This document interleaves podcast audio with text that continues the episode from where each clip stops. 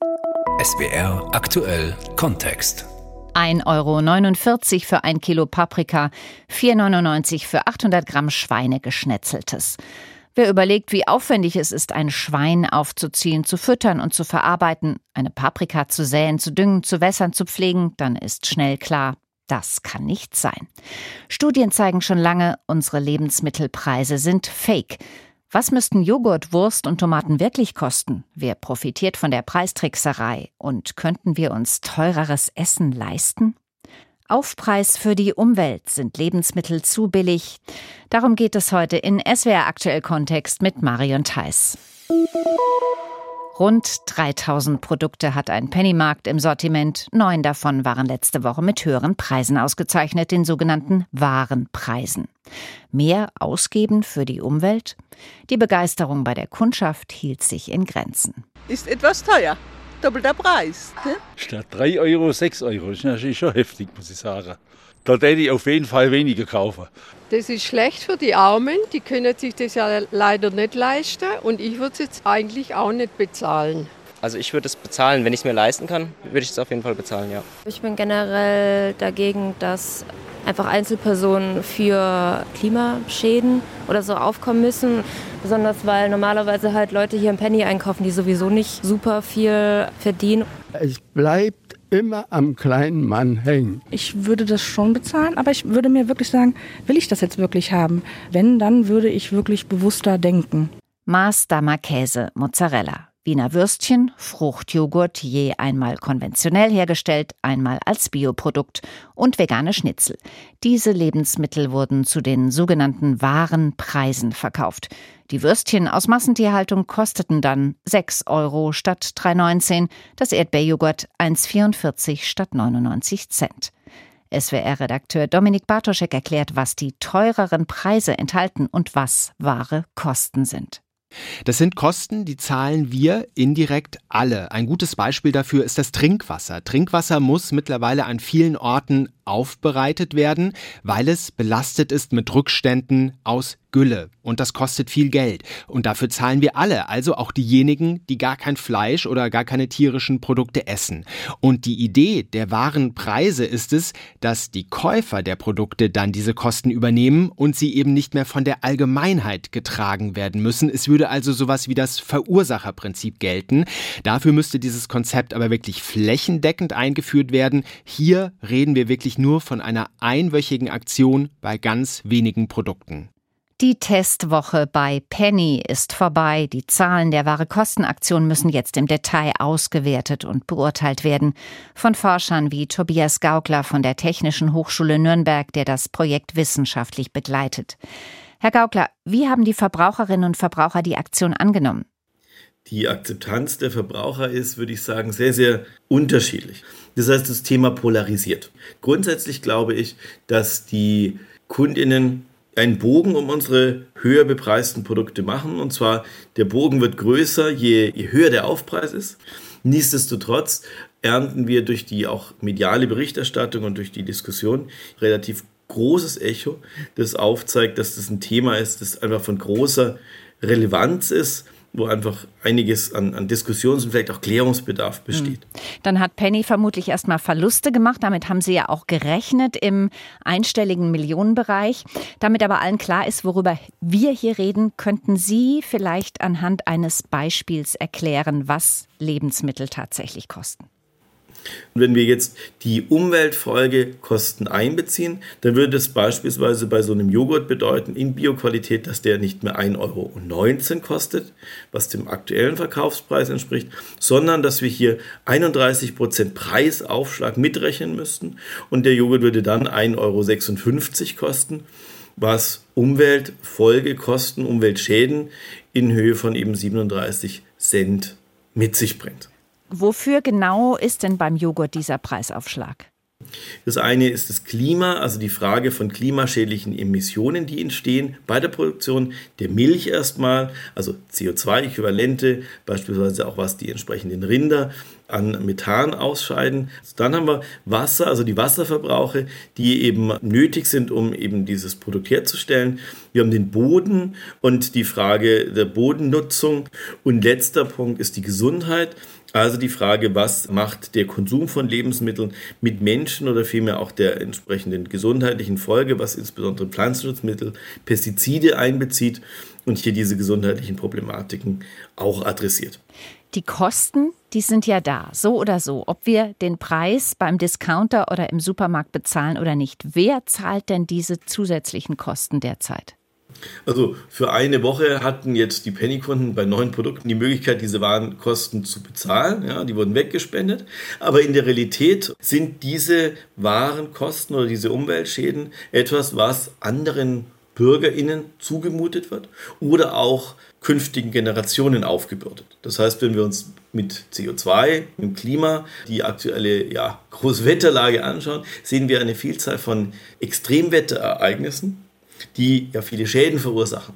Und diese Schäden sind etwas, was wir als Gesellschaft zahlen. Vieles verschieben wir aber einfach auf die Zukunft und sagen, naja gut, der Klimawandel, der dann irgendwann mal vielleicht noch extremere Formen annimmt, ja, das müssen dann halt vielleicht die Kinder oder auch die Enkel tragen. Das heißt also, über Steuern oder über unser Trinkwasser, für das wir jetzt zahlen, oder über Krankenkassenbeiträge müssen wir trotzdem am Ende für diese Kosten auch aufkommen, richtig, ja? Ja.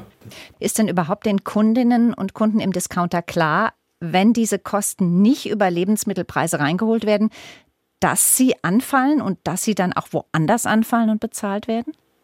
Ich glaube nicht, dass es dem durchschnittlichen äh, Kunden, sei es im Discounter, sei es in anderen Läden klar ist. Ich glaube nicht. Aber ich glaube, Menschen sind zumindest im Durchschnitt, da nehme ich mich auch als persönlich aus, sehr gut im Verdrängen. Das heißt, an vielen Stellen will, glaube ich, diese, ja, nennen wir es mal, unangenehme Wahrheit einfach nicht wahrgenommen und auch nicht zeitkonstant abgespeichert werden. Und von daher lügen wir uns dann wahrscheinlich auch äh, bald wieder alle in die eigene Tasche. Also höre ich das richtig raus, Sie beschäftigen sich ja schon seit Jahren mit diesem Thema, dass Sie höhere Lebensmittelpreise für nötig halten? Höhere Lebensmittelpreise sind unumgänglich, wenn man die Kostenwahrheit abbilden möchte. Es ist jedoch so, dass wir nicht glauben, dass höhere Lebensmittelpreise allein dieser Problematik Herr werden, weil sie an anderen Stellen, Stichwort finanziell soziale Frage, zu großen Kluftproblematiken äh, beitragen würden. Das sagt der Ressourcenökonom Tobias Gaugler.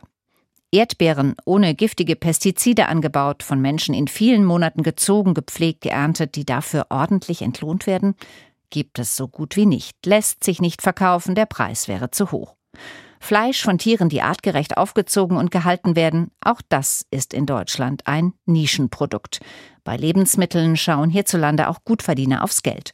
Und Geringverdiener haben sowieso schon mit der Teuerung zu kämpfen. Die meisten sind nicht in der Lage, noch mehr für Nahrung zu bezahlen, meint der Sozialverband Deutschland. Ich rede mit der Sozialpolitikreferentin Anna John. Frau John, wären sogenannte wahre Preise für alle Produkte in allen Supermärkten für alle Bürgerinnen und Bürger verkraftbar? Ich würde dazu ganz klar sagen, nein, sie sind nicht verkraftbar. Erst letzte Woche sind dazu ja auch Zahlen öffentlich geworden und die Situation sieht nicht gut aus. Fast 10 Millionen Menschen können in Deutschland nicht mehr jeden zweiten Tag eine vollwertige Mahlzeit sich leisten. Und ähm, wenn man sich da die Inflationsentwicklung in den letzten Jahren anschaut, dann verwundert das auch nicht. Das erklärt, warum Menschen immer weniger auf Bioprodukte zurückgreifen und sie sich einfach nicht mehr leisten können. Das liegt gar nicht daran, dass sie sich das nicht leisten wollen, sondern dass ihnen einfach am Ende des Monats das Geld dafür fehlt wenn man mal ganz plastisch schaut, es gab zum Beispiel auch keinen Inflationsausgleich für Rentnerinnen. Also schauen Rentner-Ehepaar mit kleinen Renten jeden Monat aufs Neue, wie sie über die Runden kommen. Sie haben hohe Energiekosten. Mhm. Und wenn wir noch weitergehen und uns Bürgergeldbeziehende zum Beispiel anschauen, dann wird es ganz deutlich. Bürgergeldbeziehenden steht pro Mahlzeit zwei Euro zur Verfügung, wenn mhm. man von drei Mahlzeiten pro Tag ausgeht. Und bei kleinen Kindern sind es sogar nur 1,20 Euro. Mhm. Wie könnte man Preise denn sonst sozialverträglich und umweltverträglich gestalten? Weil man muss ja sagen, auch Geringverdiener haben ja ein Interesse daran, dass unsere Umwelt erhalten bleibt und die Temperaturen auf der Erde sich nicht weiter erhitzen. Interesse haben sie natürlich daran. Und wir finden, wir müssten erstmal darüber sprechen, wie die Lebensmittelkonzerne in Zukunft ihrer Verantwortung gegenüber den Menschen auch nachkommen können.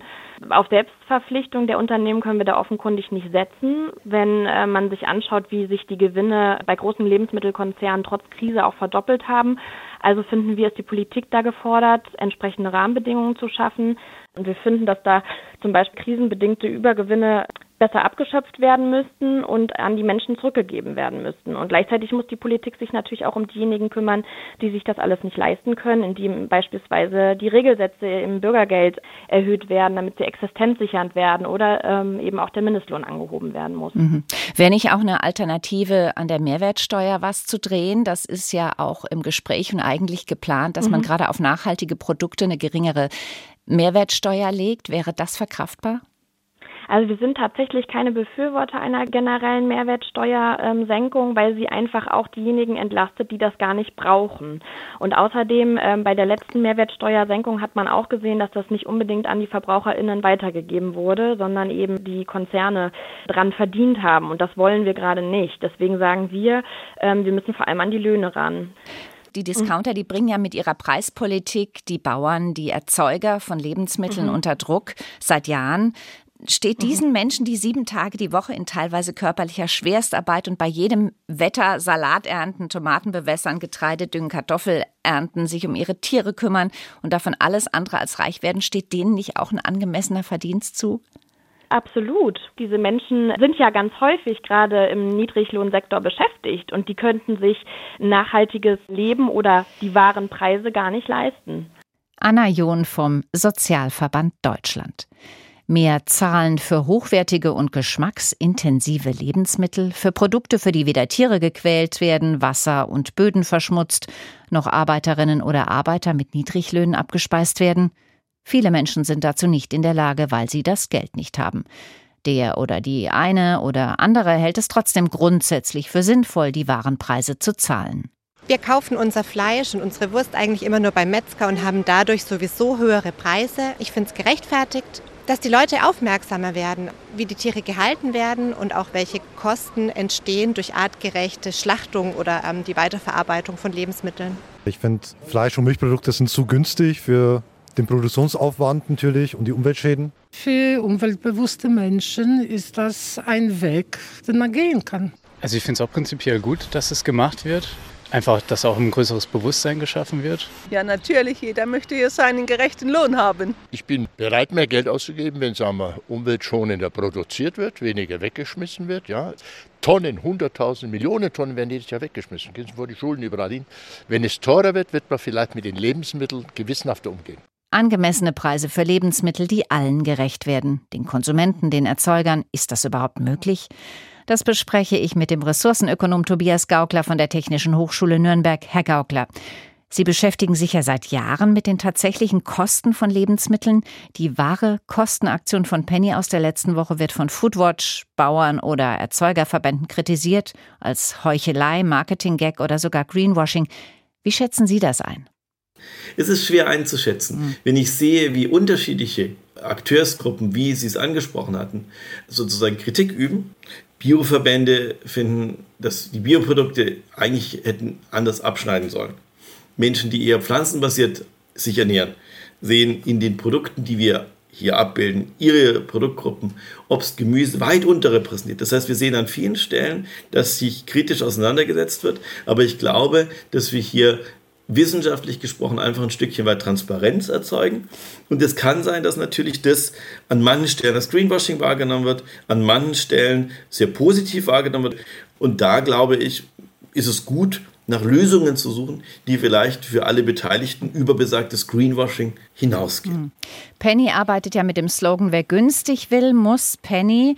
Diese Woche im Prospekt zum Beispiel sind auf der Titelseite Mühlenhof frische Putenschnitzel, Billigfleisch aus der Fabrik für 4,44 Euro 500 Gramm. Wenn Penny jetzt wirklich und dauerhaft etwas für die Umwelt tun wollte, wie könnte das aussehen? Das ist schwierig. Ich möchte nicht ein Entscheidungsträger bei Penny sein. Wenn Penny hergeht und sagt, wir bepreisen unsere Lebensmittel mit mehr Kostenwahrheit, wird die Kundin es im Durchschnitt nicht tolerieren und bei Penny nicht einkaufen. Punkt. Ich als Wissenschaftler sage, nachdem es die einzelnen Akteure nicht können, bedarf es hier der ordnungspolitischen Rahmensetzung des politischen Akteurs. Nur mal als Idee. Könnte man zum Beispiel einfach damit anfangen, dass man die neuen umweltschädlichsten und Sozialfolgekosten verursachenden Produkte aus dem Sortiment nimmt? Würde das was helfen? Ich glaube, das würde sicher helfen. Aber ich glaube halt auch, dass wir in einer, sagen wir mal, freien Marktwirtschaft sind. Mhm. Wenn das Penny tut und die anderen nicht, wird das Verhalten, das Konsumverhalten sich einfach nicht ändern. Noch eine andere Idee. Penny hat zum Beispiel Produkte von Mühlenhof im Sortiment. Das klingt zwar schön und idyllisch, da ist ein hübsches Bauernhaus drauf und ein gut gebautes Schwein. Tatsächlich ist es fabrikbillig Fleisch in einer Verpackung, die den Käufer glauben macht, er bekomme hochwertige und nachhaltige Ware von glücklichen Tieren. Muss man da nicht ran? Ja, natürlich. Ganz klar. Ich glaube nur, dass dort der entsprechende Einzelhändler, dass der nicht der richtige ist. Wer ist denn aus der Richtige? Pers äh, aus meiner Perspektive ist es Aufgabe der Politik, hier Rahmenbedingungen zu setzen, die für alle gelten. Wenn Sie mich persönlich fragen oder auch aus dem, was wir in der Wissenschaft hier diskutieren, natürlich gilt es, den Kunden transparent zu informieren. Und da kann es nicht sein, dass wir mit entsprechenden positiv aufgeladenen Bildern den Kunden ein Stückchen weit in die Irre führen. Hier ist jedoch die Politik diejenige, die hier mit entsprechenden Rahmenbedingungen auch teilweise verboten, handeln müsste. Einzelne Marktakteure sind hier, glaube ich, nicht in der Lage, vorwegzugehen und dann den Kunden auch mitzunehmen. Über welche Rahmenbedingungen würden Sie gerne noch weiterreden? Wäre zum Beispiel eine Anpassung der Mehrwertsteuer, also weniger Mehrwertsteuer auf nachhaltige Produkte, mehr Mehrwertsteuer auf andere denkbar? Das wird ja auch diskutiert und soll kommen. Ja, ob das kommen soll, weiß ich nicht. Also sagen wir es mal so, gerade die Mehrwertsteuer wäre ein europarechtlich, aber auch verfassungsrechtlich schnell gangbares Tool sozusagen, also eine Maßnahme, mit der man Dinge ändern könnte. Natürlich müssten insbesondere tierische Produkte, allen voran Fleisch, mit deutlichen Aufschlägen besehen werden, einfach um eine verursachergerechte Bepreisung dieser Umweltfolgeschäden bewerkstelligen zu können. So kompliziert wie das Thema ist, so viele Akteure wie daran beteiligt sind, sehen Sie überhaupt eine Chance, dass wir das Problem mittelfristig in den Griff bekommen? Wir müssen das Problem lösen, weil uns das Klima jetzt mal ganz gelinde gesagt einfach auf den Kopf fällt. Ich plädiere dafür, die entsprechenden Maßnahmen möglichst früh umzusetzen, selbst wenn es die Wählerin gar nicht so hören möchte, selbst wenn es der Konsument gar nicht mag. Aber es ist wesentlich billiger, sagt der Ökonom, also ich, als die Folgeschäden weiter anzuhäufen. Ob das schnell genug geht, ob die Politik das schafft oder vielleicht auch von den Konsumentinnen überholt wird, die einfach sagen, okay, ich habe die Botschaft verstanden, ich verändere mein Konsumverhalten auch der eigenen Gesundheit wegen. Das wird die Zukunft zeigen, aber der Handlungsdruck, die Handlungsnotwendigkeit sind so groß, dass ich glaube, dass wir da in den nächsten Jahren sehr, sehr viel Umbruch und auch Veränderung erleben werden. Tobias Gaukler erforscht zu tatsächlichen Kosten von Lebensmitteln an der Technischen Universität Nürnberg. Wie wichtig es wäre, schnell zu handeln, zeigt das Beispiel des Wetterphänomens El Niño im Pazifik, das weltweit Starkregen und Dürren verursacht und die Temperaturen steigen lässt. Die Europäische Zentralbank schätzt, dass ein Grad plus durch El Niño verursacht die Lebensmittelpreise in einem Jahr um sechs Prozent steigen lassen wird. Die Warenkosten sind nicht eingerechnet. Die werden sehr viel höher liegen. Aufpreis für die Umwelt. Sind Lebensmittel zu billig? Darum ging es heute in SWR Aktuell Kontext mit Marion Theiss.